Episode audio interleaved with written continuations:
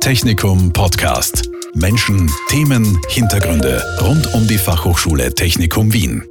Zur Bekämpfung der Klimakrise stellt sich vor allem eine Frage, wie schaffen wir die Energiewende? Erneuerbare Energien spielen dabei eine Schlüsselrolle und die Fachhochschule Technikum Wien forscht deshalb in diesem Bereich besonders intensiv und umfangreich. Mein heutiger Gast kann ganz viel darüber erzählen. Es ist Momir Tabakovic. Er ist Leiter des Kompetenzfeldes Climate Fit Buildings and Districts und Renewable Energy Technologies. Herzlich willkommen, Herr Tabakovic. Hallo, willkommen auch von meiner Seite. Danke für die Einladung und freue mich heute schon auf das Gespräch. In welchen Bereichen der erneuerbaren Energien hat die Fachhochschule Technikum Wien denn Forschungsschwerpunkte gesetzt? Ja, vielen Dank äh, für die Frage. Also ähm, wir haben uns auf einige Bereiche spezialisiert, weil die erneuerbaren Energien eigentlich äh, sehr viele Technologien abdecken. Und es war bei uns einfach ganz klar, dass wir einen Fokus setzen äh, müssen. Äh, und das haben wir auch getan. Und äh, zwei dieser Kompetenzfelder sind unter meiner Leitung, äh, wie schon erwähnt, Kompetenzfeldleitung Climate Fit Buildings and Districts. Das heißt, äh, wir haben uns auf äh, Gebäude und Quartiere fokussiert. Das heißt, das Gebäude alleine reicht eigentlich nicht mehr aus, sondern das heißt, wir müssen eigentlich das Ganze zusammenlegen und mehrere Gebäude, also, also einen Gebäudekomplex uns anschauen, weil wir dadurch eigentlich äh, viele, äh, viele Vorteile haben durch die verschiedene Nutzung, durch die größeren Flächen, die wir zur Verfügung haben und durch die Flexibilität, die sich dadurch ergibt. Dadurch hat sich eigentlich unser Fokus im Gebäude und Quartiersbereich äh, einerseits äh, ja, in den letzten Jahren entwickelt. Und zweite Kompetenz, das ich äh, vorhin erwähnt habe, beschäftigt sich mit der Technologie, mit den erneuerbaren Technologien. Und äh, wir haben uns da in den letzten Jahren auf, kann man sagen, drei Technologien oder drei, drei Bereiche fokussiert. Äh, die Photovoltaik, speziell dabei die bauwerksintegrierte Photovoltaik, äh, beziehungsweise auch gebäudeintegrierte Photovoltaik, wie es genannt wird. Dann die Kleinwindkraftanlagen, also die, die kleineren äh, Kleinwindanlagen, die äh, auch auf ein Gebäude installiert werden können, auch in der Stadt eigentlich einen, einen, einen Nutzen haben und eine Energie erzeugen können. Und ähm, ein weiterer Punkt ist die Netz- und Systemdienlichkeit vom Stromspeicher, die wir uns auch in unser Labor genau dann anschauen, welche Auswirkungen diese haben und äh, wie sich das Netz in den nächsten Jahren äh, entwickeln könnte und entwickeln wird. Mhm. Schauen wir uns die Themenbereiche mal im Detail an. Sie haben nachhaltige Gebäude erwähnt und nachhaltige Quartiere, also mehrere Gebäude zusammengeschlossen. Da geht die Reise hin in der Forschung. Warum ist das denn so und wie kann ich mir solche nachhaltigen Quartiere vorstellen? Äh, die Idee ist es einfach, verschiedene Nutzungen, die wir haben, so auszunutzen, dass wir eigentlich einen sehr hohen Verbrauch haben von der Erzeugung, die wir vor Ort äh, durch die Erneuerbaren haben. Ähm, ich sage mal als, Beispiel, äh, die Photovoltaikanlage produziert je nach Ausrichtung zu gewissen Zeiten Strom. Das heißt, wenn sie südlich ausgeht, habe ich eine Mittagsspitze, wo ich sehr viel produziere. Und wenn sich so ein ähm, ja, so einen Wohnkomplex anschauen, dann sind zum Mittag meistens die Leute entweder in der Schule, in der Arbeit, irgendwo draußen. Das heißt, ich kann die Energie nicht direkt verbrauchen.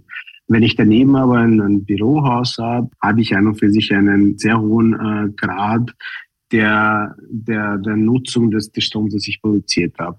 Wenn ich äh, eine Ost-West-Ausrichtung, zum Beispiel in der Photovoltaikanlage habe, dann kann ich in der Früh und am, am Abend ziemlich gut den produzierten Photovoltaikstrom nutzen.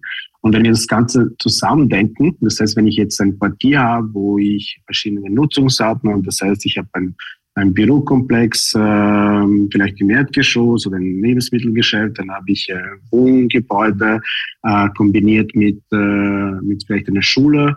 Und das heißt, im ganzen Komplex schaffe ich den erzeugten Strom in der Früh, zum Mittag und auch am Abend gänzlich in mein Quartier zu verbrauchen. Und das ist an und für sich unser Ziel. Äh, das heißt, das, was ich quasi erzeugt habe, auch alles im Quartier zu verbrauchen, so wenig wie möglich äh, aus dem Netz äh, Energie zu beziehen, also elektrischen Strom zu beziehen. Und unser Ziel ist bei diesen Quartieren an und für sich ein Plus-Energiequartier zu erreichen, nennt sich in den Plus Energy Districts.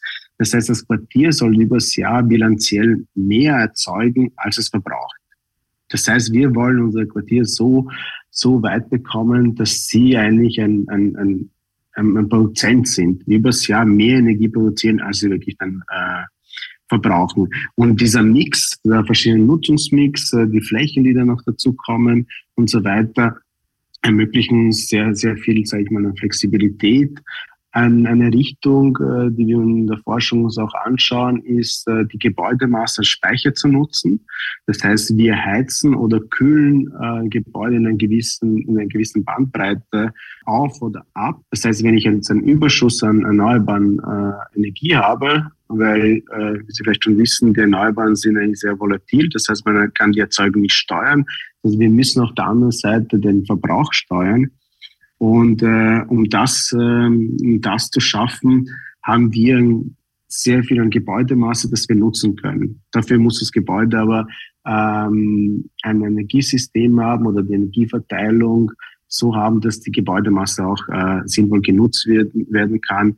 Und da ist zum Beispiel die Betonkernaktivierung ein, eine sehr gute Möglichkeit, wo wir den Betonkern aufwärmen oder abkühlen so dass, dass, äh, dass wir diese Betonmasse als Speicher nutzen können. Da gibt es schon nicht nur Forschungsprojekte, die werden meistens mit der Gleitforschung, wo wir auch äh, äh, dabei sind, äh, mitverfolgt. Das heißt, äh, da gibt es eine direkte Verbindung von einem, äh, einem Windpark und wenn dort ein Überschuss zustande kommt, dann wird ein, ein ein Gebäudekomplex, sage ich einmal, äh, aufgewärmt oder abgekühlt und dadurch äh, erreicht man eigentlich, äh, muss man diese Windräder oder die Photovoltaik nicht abdrehen beziehungsweise nicht die Produktion nicht stoppen, sondern kann eigentlich diese Speichermasse dafür nutzen, um doch den erneuerbaren Strom unter die Leute zu bringen.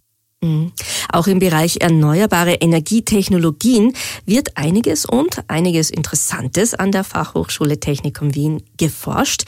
Sie haben die Photovoltaik schon erwähnt. Können Sie uns ein bisschen näher beschreiben, woran hier genau geforscht wird? Ja, sehr gerne. Also ich starte mit der Gebäudeintegration. Ähm, also die Photovoltaik, äh, sagen wir in, sagen wir in unserer Expertengruppe, steht ganz am Anfang, obwohl mittlerweile die Photovoltaik in sehr vielen Ländern, so wie in Österreich, äh, äh, ja, einen, einen Hoch, sage ich mal, der Installation erreicht hat, ähm, wollen wir die Photovoltaik ähm, in, in den bestehenden versiegelten Flächen integrieren. Äh, und da ist eigentlich das Gebäude nicht ziemlich gut. Das heißt, man ist direkt an den Verbraucher drinnen. Äh, und was wir mit der Gebäudeintegration meinen, ist äh, einerseits, dass es ein Teil des Gebäudes wird. Das heißt, ich habe diese Multifunktionalität, wie wir sie nennen. Ich ersetze mit meiner Photovoltaikanlage ein Element des Gebäudes. Das heißt, statt der Fassade, statt einer Glasplatte habe ich die Photovol mein Photovoltaikelement. Statt einem Dach habe ich sofort äh, eigentlich nur ein Element. Das heißt, ich habe nicht Ziegel und dann zusätzlich die Photovoltaik Add-on, sondern Photovoltaik ist per se eigentlich äh, ein, ein Element des Gebäudes. Und die Integration geht eigentlich weiter. Also wir waren am, am Anfang haben wir nur ein Gebäude, sage ich mal, als Integration betrachtet und mittlerweile gibt es die Integrationen ähm, ja, in den äh, Agrarbereich, also die Agro-PV. Es gibt die Floating-PV mittlerweile. Das heißt, wir haben auf Stauseen äh, und, und Seen die Möglichkeit, Photovoltaik zu installieren die Agro-PV ist etwas, was in Österreich ziemlich gut angekommen ist. Also es äh, ist mittlerweile jedem klar, dass wir die Energiewende bzw. 2030-Ziele äh, von Österreich nur mit der Gebäudeintegration nicht erreichen können. Das heißt, wir brauchen auch die anderen Flächen und durch die Agro-PV ist dieser Mix eigentlich eine Win-Win-Situation für die Landwirte und auch für die äh, Energieerzeugung. Ähm, wir haben sehr viele Infrastrukturflächen, äh, die uns zur Verfügung stehen, Schallschutzwände, die ganzen Autobahnen, Straßen, die wir mit Photovoltaik auch ausrüsten können. Und da komme ich vielleicht auch zu, zu zwei unserer Projekte. Einerseits, wo wir ähm, die Photovoltaikmodule auf einem Parkplatz installiert haben, die uns, äh, die auch monitoren und anschauen, okay, was passiert mit den ja, Modulen, wenn da ein Auto draufsteht, welche Auswirkungen hat das auf die Leistung und äh, ja, wie langlebig sind sie. Ich bin auch in Internationalen Energieagentur tätig, wo ich die nationale Koordination übernommen habe, äh, wo ich die Partner aus Österreich dann auch international vertrete. Äh, wir hatten vor kurzem in Australien ein, ein, ein Meeting, das alle paar Jahre stattfindet. Äh, durch Corona ist es eigentlich erst nach zehn Jahren wieder passiert, wo wir uns auch mit anderen aktiven Tasks ausgetauscht haben und uns angeschaut haben, welche, welchen Forschungsbedarf haben wir, wo muss noch was getan werden, damit wir mit der Photovoltaik, sage ich mal, noch schneller vorankommen und unsere, sage ich mal, unsere Energiewende schaffen können. Ähm, vielleicht der zweite Bereich noch ganz kurz. Kleinwindkraft ist eigentlich ein, ähm, ein Bereich, den wir seit ein paar Jahren an der Fachschule ziemlich intensiv betreiben. Wir haben auch einen Forschungspark in Lichtenegg, wo wir gemeinsam mit der FAN und anderen Partnern aktiv sind und, und Kleinkraftanlagen messen äh, und testen. Dazu gab es schon einen Podcast von meinem Kollegen Alexander Hirschel. Deswegen möchte ich da auch nicht zu wieder Worte drüber verlieren. Mhm, genau, den Podcast zum Thema Kleinwindkraft gibt's zum Nachhören. Herzliche Einladung dazu an alle, die sich da näher informieren möchten. Ein letztes Thema, das ich mit Ihnen noch gerne anschneiden möchte, Herr Tabakovic, das sind Energiespeichersysteme. Denn solche Technologien sind bedeutend, wenn wir vermehrt auf erneuerbare Energien setzen, denn diese Energiegewinnung hat ja die Besonderheit, dass sie eben nicht gleichmäßig verläuft. Für herkömmliche Speichersysteme ist das problematisch. Woran forschen Sie in diesem Bereich genau? Also wir ähm, forschen nicht an den Technologien, also wir, wir verwenden diese Technologien ähm, und äh, versuchen die in unser Labor dann eigentlich zu integrieren und anzuschauen, welche Auswirkungen es dadurch gibt, wie kann der Speicher der Netzdienlichkeit und äh, der erneuerbaren Energieerzeugung dienen. Äh, wir sind dabei, zurzeit einen Luftdruckspeicher zu installieren, der jetzt, sage ich mal, nicht so üblich ist, wo wir uns genauer die Auswirkungen anschauen, die Kapazitäten, die Möglichkeiten, die sich dadurch eventuell ergeben. Äh, wir haben immer wieder Stromspeicher von verschiedenen Unternehmen bei uns, wo wir uns äh, ja die Leistungen anschauen, äh, die Kapazitäten, ob sie das, was sie sage ich mal angeben, auch halten können. Wir haben immer wieder auch Möglichkeiten, uns äh, diese Speicher genauer anzuschauen, auch äh, von der Umweltauswirkung, welche Materialien werden dort verwendet, wie werden diese ja auch produziert, was bedeutet das äh, für die Umwelt. Und äh, was wir mittlerweile auch, äh, auch haben, ist eine bidirektionale Ladestation. Ähm, das heißt, dass äh, in Zukunft der Gedanke ist, einige Autos können es schon, dass wir das Auto nicht nur aufladen, sondern auch entladen können. Das heißt, dass Elektroautos äh, die Batterie an und für sich äh, als, ja, als Speicher zur Verfügung stellen für, für ein Netz, für das Gebäude, so dass man dann zum Beispiel, sage ich einmal, am, am Abend definiert, ja, ich äh, brauche in der Früh nur noch 50 Prozent meines Speichers. Das heißt, ich entnehme nicht den Strom aus dem Netz, sondern aus meinem Auto und äh, ja, am nächsten Tag habe ich immer noch genug, um ein Auto wegzufahren und lade natürlich äh, mein Elektroauto mit meinem Solarstrom. Das heißt, die Idee ist, äh, das Auto, quasi den mobilen Speicher auch stationär für den Haushalt zu verwenden. Äh, nennt sich bidirektionales Laden, dadurch, dass ich es aufladen und entladen kann. Unterstützen noch nicht äh, viele Autos, aber wir haben zumindest jetzt einmal von der Forschungsseite uns, äh, uns das angeschaut, welche Möglichkeiten sich dadurch eröffnen. Da geht es natürlich ziemlich stark auch um Nutzerverhalten. Will das der Nutzer? Hm, wie definiert er das? Äh, möchte immer 100 Prozent äh, haben und immer stark bereit sein oder reicht es, wenn er 200 Kilometer zur Verfügung hat, was normalerweise äh, mehr als ausreichend ist? Mhm. Und da sind wir schon bei einem ganz wichtigen Thema, dem User, dem Menschen oder zum Beispiel auch den Autofirmen, die da eben mitmachen oder nicht. Welche Rolle spielt die Gesellschaft, also der Faktor Mensch, in Ihrer Forschung? Ja, also äh, diese Themen werden bei uns separat in einem Kompetenzfeld von meinem Kollegen Daniel Bell äh, behandelt, äh, spielt aber in den beiden Kompetenzen eine sehr wichtige Rolle, weil wir die Energiewende ohne die Gesellschaft mitzunehmen, die Leute mitzunehmen, die Mieter, die Eigentümer und, und äh, eigentlich alle Personen nicht schaffen können. Und in all unseren Forschungsprojekten haben wir eigentlich diese Aspekte mit dabei. Welche Auswirkungen haben diese Technologien, die wir hier, sag ich mal, beforschen und, und äh, uns genau anschauen, wie nehmen wir die Nutzer mit. Nutzerinnenakzeptanz ist ein, ein, ein sehr wichtiges Thema. Die ganzen gesellschaftlichen Fragen sind natürlich ein, äh, ein Punkt, äh, der in der Forschung an und für sich, äh, ohne es in der Forschung gar nicht mehr geht. Das heißt, ohne Umwelt, Gesellschaft, Nutzerinnen haben wir eigentlich fast, fast kein Projekt mehr. Das heißt, die Technik ist natürlich in meinem Kompetenzfeld im Vordergrund, aber wir haben von einer Kompetenzfeld die Kollegen, die uns da bei sozialwissenschaftlichen Fragen unterstützen und, sage ich mal, sehr, sehr wichtigen Input äh, geben, weil auch die beste Technologie hilft mir gar nichts, wenn sie nicht genutzt wird und nicht akzeptiert wird, weil dann kommen wir auch nicht weiter. Mhm. Ganz viele Themenbereiche, an ganz vielen Ideen wird schon geforscht an der Fachhochschule Technikum Wien rund ums Thema erneuerbare Energien. Aber sie hören damit nicht auf. Sie haben mir im Vorfeld schon verraten, dass Sie auch einiges Neues planen. Wohin geht denn da die Reise? Ja, also äh, vielleicht äh, von der Forschungsseite, ich habe die Quartiere, Gebäude am Anfang erwähnt, äh, eine Richtung, die, die, die, oder ein Weg, der sicher kommen wird, ist die Sanierung. Also da, da starten wir an und für sich schon mit neuen ja, Konzepten, Ideen. Also wir wissen, dass die Energiewende im Gebäudebereich ohne Sanierung äh, nicht stattfinden kann.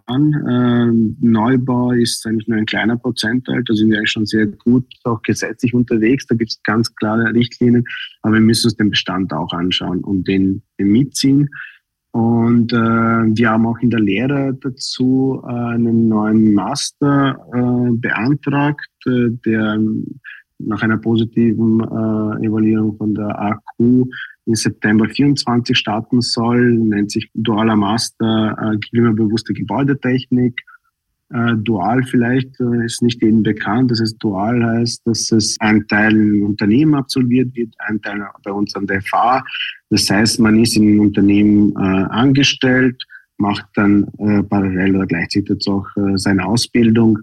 Wenn alles gut geht, starten wir September 24. Die Bewerbungen laufen schon. Äh, das heißt, man kann sich auf der FH Technik in Wien äh, Studienangebot, äh, Masterstudiengang auch anschauen und schon bewerben. Also die Interviews starten dann im März und wir haben eigentlich schon sehr gute Anmeldezahlen, sehr viele Interessenten schon. Äh, in meinem zweiten Kompetenzfeld äh, tut sich eigentlich auch was. Äh, Schlagwort Wasserstoff, Wasserstofftechnik, ich glaube, äh, jeder hat schon mal gehört, das ist in den Zeitungen. Und äh, wir sind auch sehr viel äh, an, an Interesse von Unternehmen.